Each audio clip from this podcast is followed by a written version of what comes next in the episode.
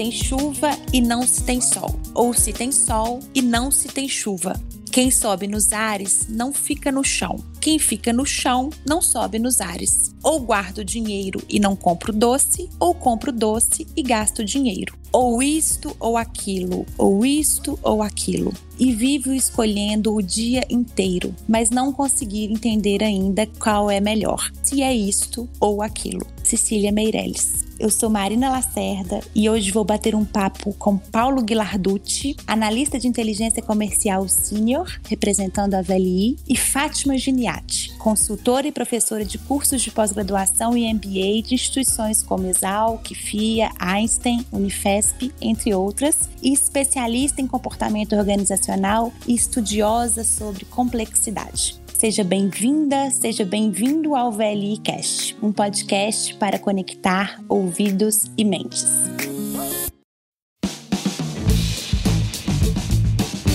Fátima e Paulo, sejam muito bem-vindos. Um prazer tê-los aqui. Olá, é um prazer estar aqui conversando com vocês, falando sobre temas que são a minha predileção. Eu agradeço a oportunidade, Marina. Que bom, Fátima, o prazer é nosso. Bem-vindo, Paulo. Olá, pessoal. Obrigado pelo convite. É um prazer estar aqui com vocês. Agradeço mais uma vez o convite. Espero ajudar e aprender muito com vocês esse tempo aqui. Ah, tenho certeza que sim. A satisfação é nossa em receber vocês. A gente começou hoje a nossa conversa com um trecho do poema da Cecília Meirelles, de título Ou Isto ou Aquilo, que nos remete ao processo de escolha e de tomada de decisão quando temos possibilidade de escolha e, portanto, podemos optar por uma coisa em detrimento da outra. Esse poema foi publicado em 1964. Eu imagino que se ele tivesse sido escrito no contexto atual, o título seria Isto e Aquilo e não Isto ou Aquilo, pois em muitos momentos da nossa vida a gente precisa abraçar duas possibilidades, dois extremos que precisam ser atendidos da mesma maneira. É sobre isso que a gente vai conversar hoje, sobre paradoxos. Fátima, vamos começar então por você, que é a nossa grande especialista no tema.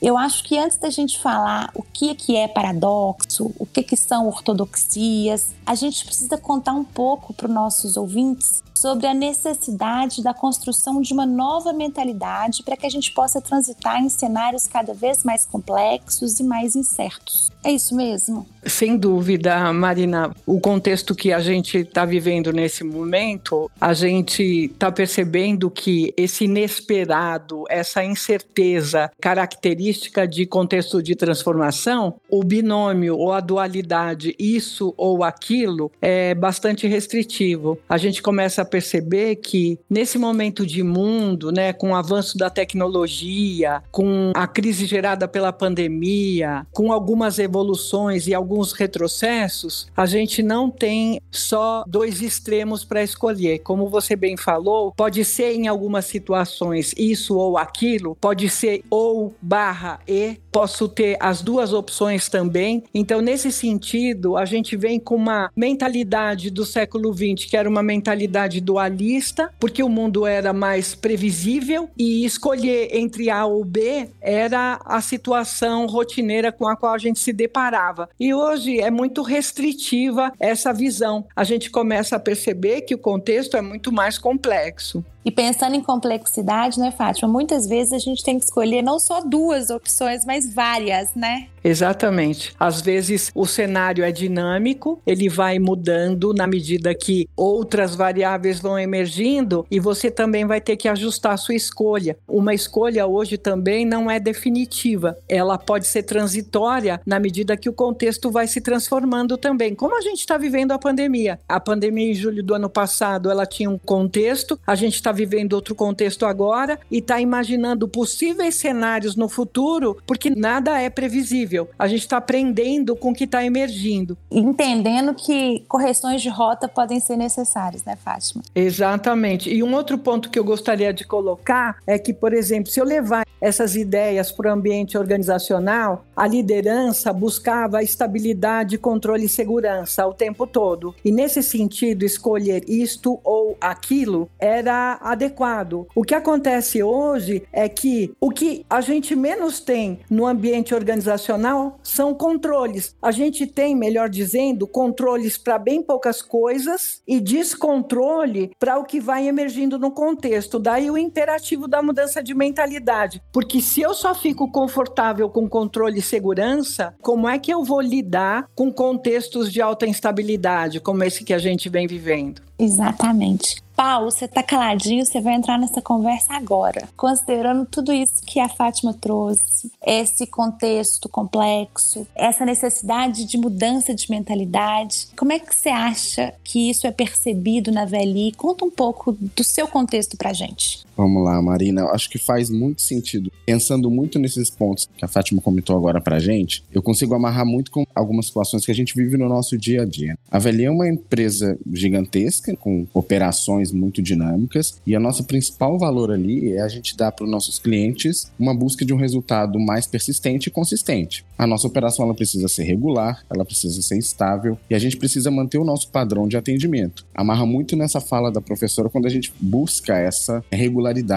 esse pensamento de adquirir de fato uma operação regular para oferecer para o nosso cliente. O ano de 2020 nos provou que não basta somente isso, a gente precisou ter mais do que nunca cartas na manga, tanto para oferecer para dentro de casa quanto para o nosso cliente. A gente teve que ter plano A, B, C e D, e mais do que nunca a gente não precisou decidir entre uma coisa ou outra. A gente precisou, de fato, fazer duas operações ao mesmo tempo, atender mais clientes ao mesmo tempo, nos desdobrar para conseguir fazer com que o resultado que a gente tivesse em 2020 fosse o melhor possível dentro do cenário incerto que a pandemia apresentou, né? Ou seja, tivemos que abraçar aí diversos paradoxos, né, Paulo? Conviver com eles e fazer essa gestão, né? E aprender com eles, né, Marina? Com certeza o planejamento agora de 2021 já tem um reflexo de aprendizado desses paradoxos que foram impostos para a gente em 2020. A gente não pôde decidir se era ou um ou outro, a gente teve que fazer ao mesmo tempo. Isso refletiu nos nossos planejamentos daqui para frente também.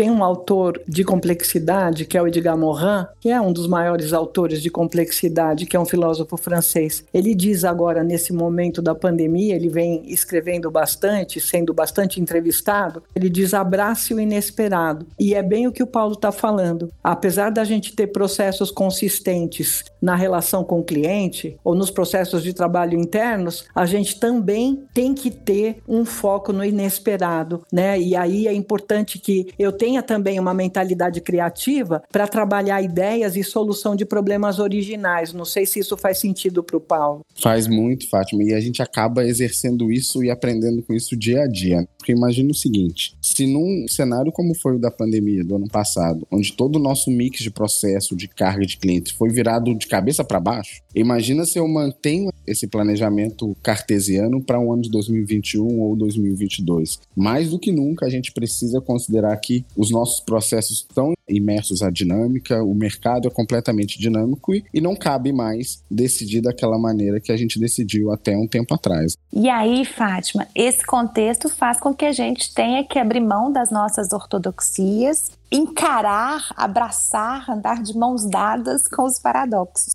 Fala pra gente um pouquinho o que, que são ortodoxias, o que, que são paradoxos. Dá pra gente alguns exemplos de paradoxos que a gente vive no nosso dia a dia. Ortodoxia é uma crença fixa. Essa crença é tida como verdadeira e, por conta dela ser verdadeira, ser uma verdade absoluta, ela é imutável. A gente está olhando hoje o ambiente das sociedades globais, não é só o Brasil, que são polarizadas. A ortodoxia leva à polarização. O que eu acho é verdade e se você acha diferente de mim, você está errado. Uhum. Defender ortodoxias o tempo todo leva ao debate.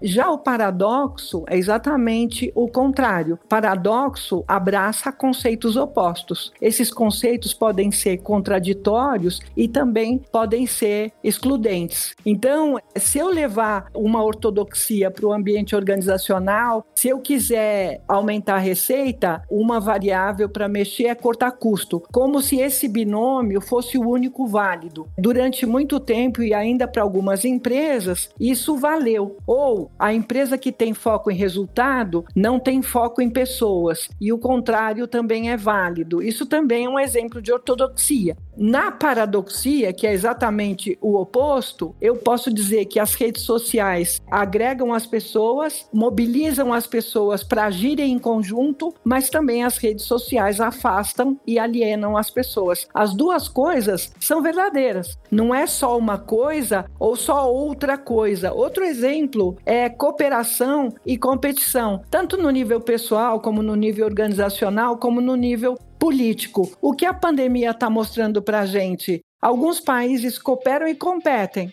Cooperam no sentido de buscar soluções conjuntas para a pandemia, por exemplo, a vacina, mas de repente eu fecho a minha fronteira e ninguém pode entrar, eu paro o comércio entre os dois países porque é do meu interesse que eu preserve o meu país. Ao mesmo tempo que um país adota uma conduta que segue um extremo, ele também pode adotar a conduta no outro extremo. Por isso a gente precisa de uma mentalidade que abarque a ambiguidade, dessa possibilidade de que o contraditório conviva. Muito legal, eu acho que ficou claríssimo. Paulo, considerando essa explanação que a Fátima deu, quais são os maiores paradoxos vividos hoje dentro da VLI? O que, que você pode trazer para gente para que os nossos ouvintes entendam? Ah, isso é um paradoxo, eu vivo isso. Muito legal esse ponto, Marina, porque é justamente o que a gente vive hoje no dia a dia, né?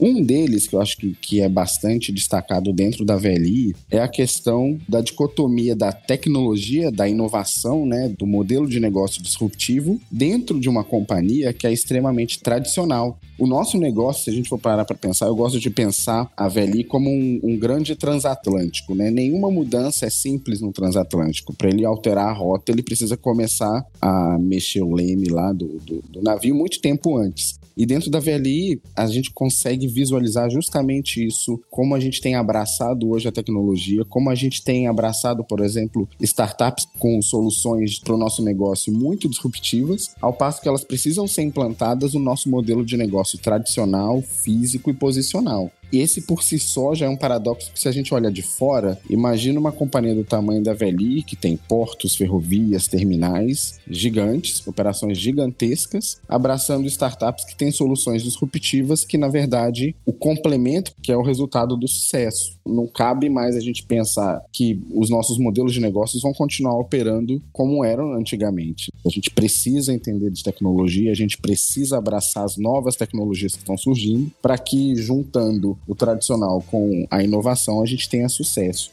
E um outro paradoxo que eu pensei é a questão da gente ter a valorização do nosso discurso tanto internamente com os empregados da VLI, quanto com o mercado e cliente, com a nossa prática, né? Diariamente a gente precisa rever aquilo que a gente faz no dia a dia para todo dia acordar e falar que, poxa, eu estou executando as minhas atividades e essa prática minha, ela está refletindo o discurso e o posicionamento que a companhia quer ter. Uhum. Isso é muito importante para a gente exercitar no dia a dia, né? E fechando esse ponto aí, que amarra a questão de observar e fazer o discurso virar prática, é um valor nosso de segurança, por exemplo, né? Uma cultura nossa da VLI que a gente pratica a segurança além do discurso. Então ela não pode ser paradoxal que o meu discurso seja refletido na minha atitude de segurança na companhia também. A gente está num momento muito interessante na companhia que é justamente isso. Caracteriza esse elemento e um e outro, né? O nosso negócio a gente sempre foi caracterizado por pensar como uma empresa que oferece serviços sempre foi assim. No, no, passado, a gente sempre focava toda a nossa estratégia em vender mais serviços e pensar mais serviço. Nosso planejamento ele era voltado para a maximização da nossa capacidade operacional. A inovação era sempre no serviço que a gente vende. E hoje a gente já começa a perceber que isso não é mais o suficiente. Eu preciso centrar esse processo também no meu cliente. E aí eu não posso deixar de falar dos meus serviços, não posso deixar de inovar, ou seja, eu não abandono esse pensamento interno, eu preciso acomodar também um pensamento que compreenda a necessidade do cliente, mais até do que olhar apenas para o meu nível de serviço ou pra, apenas para indicadores nossos internos, eu preciso olhar para eles e também olhar para como o meu cliente hoje está recebendo esse meu serviço, pensamento de dentro para fora e de fora para dentro juntos. Um não é excludente do outro, né? A gente precisa ter os dois para cada vez mais entregar uma experiência melhorada para o nosso cliente.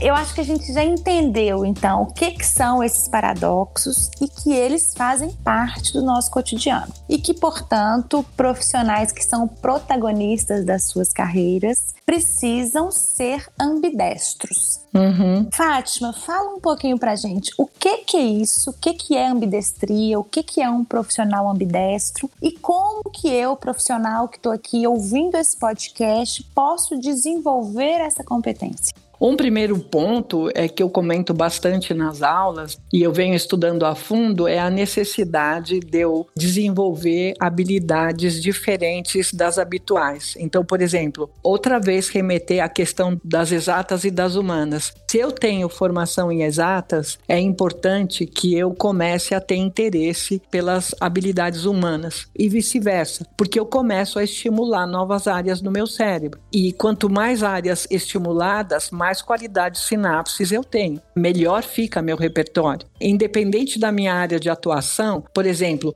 mesmo que eu trabalhe em auditoria, ou eu trabalhe em marketing, ou eu trabalhe em vendas, não importa a área que eu tô. É interessante que eu desenvolva conhecimentos diversos daqueles com os quais eu estou acostumado porque isso vai desenvolver a minha flexibilidade para lidar com tudo aquilo que é ambíguo, com tudo aquilo que é imprevisível, com a incerteza. Quanto mais flexível for minha mente, mais repertório eu tenho para lidar com aquilo que emerge e que eu não tenho controle controle, como a gente falou. Uma outra questão também importante é equilibrar a racionalidade e a emotividade, a lógica e a criatividade. É importante entender como a gente funciona emocionalmente também. Quais são meus medos? Boa parte das pessoas, se não a maioria, tem medo de mudança. O ser humano busca a estabilidade, o que é familiar, para ele se sentir seguro. Isso faz parte da anatomia cerebral. Mas isso não é possível o tempo todo. Se a gente olhar o contexto que a gente está vivendo, a gente tem cada vez menos segurança e cada vez mais a gente precisa de criatividade para aprender a lidar com esses contextos que eu não estou conseguindo mapear, que eu vou descobrindo na medida que eles vão emergindo. Uma outra habilidade seria relevante é desenvolver habilidade criativa. E eu não desenvolvo habilidade criativa fazendo mais ou melhor o que eu sempre faço, mas fazendo, às vezes, não tão bem aquilo que eu nunca fiz, experimentando, que é o, a correr risco, uhum. que é se dedicar à experimentação, né? Ótimo. E essas questões que você trouxe, Fátima, eu já vou dar inclusive um spoiler aí, pensando na criatividade intelectual, na necessidade de inovação, do processo de experimentação, vai ser o tema do nosso próximo episódio. Não percam, porque a gente vai detalhar isso no nosso quarto episódio, que vai ser lançado logo depois desse. Paulo, pensando aí nessas questões que a Fátima trouxe, pensando na sua trajetória de carreira, e a gente já conversou, já tivemos alguns briefs, você demonstra ter essas habilidades. Como é que elas foram conquistadas? O que, que eu percebo aqui quando eu coloco a minha trajetória de carreira? E o primeiro ponto é perceber que, como a Fátima comentou, a gente não tem certeza de nada, né? Nem na nossa vida pessoal, principalmente nem no nosso ambiente de trabalho. De fato, a certeza que a gente tem é que há uma incerteza no mundo, essa dicotomia ela vai continuar existindo e a gente vai precisar lidar com ela. Um ponto que é importante, que eu considero, é que primeiro a gente precisa estar sujeito a essa mudança, estar predisposto e acreditar que essa mudança ela vai estar sempre na nossa vida e a gente vai ter que se colocar para jogo particularmente na minha carreira, eu tenho um histórico de ter transitado entre várias companhias, várias áreas. Isso é importante a gente ter como empregado o pensamento de que a gente pode colaborar de várias maneiras com a nossa bagagem em várias áreas, mas principalmente estar disposto a aprender. Aprender a aprender, né, Paulo? Aprender a aprender, exato, Marina, porque isso é construído, né, com o tempo. A maturidade hoje que a gente tem quanto empregado, ela foi construída ao longo do tempo. Então, o medo da mudança, ele vai, ao passar do tempo, ao passar da maturidade, ele vai diminuindo. Uma outra dica que eu acho que é importante, que eu pratico isso, eu procuro referências das áreas para as quais eu tenho direcionamento de carreira para ouvir, para aprender, né? Eu tô agora numa área que é muito nova para mim, tô procurando profissionais dentro da Veli e até fora, para eu aprender, para eu imergir nesse mundo, para que futuramente eu possa me tornar uma referência dentro dessa área que hoje eu ainda estou como aprendiz, né, como aluno. Então, o medo da mudança nos faz mudar, né? A atitude, eu acho que parte de cada um de querer estar disposto a isso, mas tem um dever de casa que eu acho que é importantíssimo, é a gente aprender, como você bem colocou aí, Marina, aprender aprender e tocar o barco. O crescimento se dá justamente nisso. Exatamente. A gente até falou isso no, no, episódio passado, que a McKinsey falou que a aprendizagem intencional é a competência do século, né? Que a gente precisa ter todas as nossas situações, interações, entender isso como uma possibilidade de aprendizado e que a gente precisa de ter não só a mentalidade de crescimento, que todo mundo já conhece, lá da Carol Dweck, mas que a gente precisa ter também a mentalidade de curiosidade, que é um pouco disso que a gente falou também, né? Essa curiosidade intelectual, de buscar, de ir atrás, de querer entender as coisas, né, Fátima? É, exatamente. A característica mais importante, talvez, da pessoa criativa é curiosidade. Uma pessoa criativa não é conformada, ela quer saber o que está por detrás, ela quer entender os porquês e não só os como. Hoje, uma crítica que eu faço ao modelo de aprendizagem como professora é que muitos alunos eles querem saber como aplica antes de entender por que, que aquilo existe. Uhum. A gente chama de aluno ferramenteiro. Ele quer aplicar sem entender a essência da coisa. Tem muito questionamento. Exatamente. E aí a aplicação fica limitada. Então, aprender a aprender também é aprender os porquês, não só os como. O como faz vem no final, mas a essência da coisa é fundamental. Outro ponto importante também, que eu acho que é uma característica da ambidestria, é ler contexto mais como observador do que como crítico. Como observador, o zoom fica aberto. Como crítico, a gente fecha o zoom porque muitas vezes a gente se restringe aos pontos negativos. Então, talvez uma característica interessante da ambidestria é desenvolver o olhar de observador. Ô Fátima, se você me permite, ouvindo a sua fala, claro. tá muito na moda esse, essa conversa, né, em todos os cenários políticos que a gente vê no Brasil, mas essa semana eu estava estudando e aí conversando com algumas pessoas e a gente normalmente, a maioria das pessoas, ouve para responder, ao passo que a gente precisa ouvir para entender. Exatamente. Ou para aprender. Eu não tenho que contra-argumentar sempre, né, entrando nessa parte mais da companhia, ao passo que eu me esforço a ouvir para entender o contexto, para entender como é que aquela área nova funciona. Entender o outro, né, Paulo, também, do ponto de vista do outro, momento do outro. Muitas vezes a gente pensa, poxa, por que meu cliente está querendo aquela informação? Mas ele já tem isso, não, mas eu já mando para ele no Excel, eu já mando essa informação. É. Às vezes não, às vezes ele quer uma ligação e um bom dia e a gente não parou para ouvir. Esse ponto eu acho extremamente importante, tanto na nossa vida, crescimento pessoal, mas profissional também. O, o ouvir só por ouvir. Não tem que contrapor, não tem que ter resposta pronta na maioria das situações, né? É, o, o Rubem Alves ele tem uma fala que eu gosto muito, que o ouvir atento, né, essa escutativa, pressupõe silêncio dentro da alma. E eu acho que é um pouco disso, né? É, Sim. Exatamente. Ô, gente, infelizmente a gente já está caminhando para o final do nosso episódio. Mas antes disso, eu gostaria que vocês deixassem algumas dicas finais para os nossos ouvintes.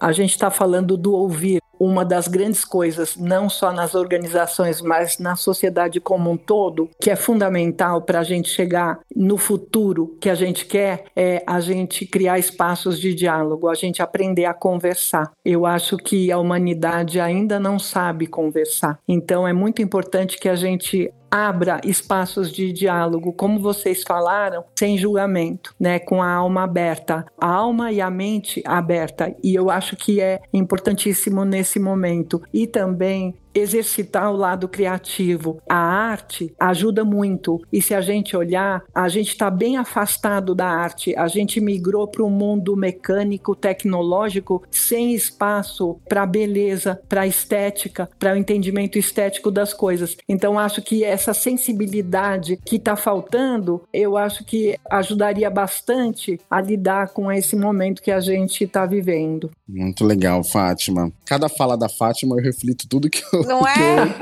uma aula, né? Tá é uma, uma aula, aula cada, cada vez que ela fala, assim. Mas eu... eu, aprendo, eu aprendo com você também, porque é, é legal que você está dentro de uma organização que funciona. E aí a gente vai conseguindo provocar transformações. E a partir do que você falou também, eu fico bem esperançosa, porque é uma organização atenta. Isso é muito legal. Eu sou uma esperançosa realista, né? Eu acredito no futuro. Então eu acho muito legal. Para mim também é um prazer. Imagina. Só para deixar um ponto final aqui, que eu acho que ilustra muito bem todo esse cenário de, de otimismo, de necessidade de mudança num, numa situação de trabalho. Tem uma historinha que é bastante conhecida, eu estudei isso alguns anos atrás também, que é a história de dois filhos gêmeos que, que são filhos de um dono de uma fábrica de chinelo. E aí essa fábrica precisava expandir os negócios e o dono dessa fábrica manda esses dois gêmeos para uma cidade. Nessa cidade ninguém usava chinelo. E aí um dos filhos liga pro pai e diz para ele: "Pai, aqui não vai dar nada não. Ninguém usa chinelo. Nossa fábrica não vai funcionar aqui." Cinco minutos depois liga o outro filho, todo eufórico, animado e falando pro pai: "Pai, vamos montar a fábrica aqui amanhã, porque aqui ninguém usa chinelo."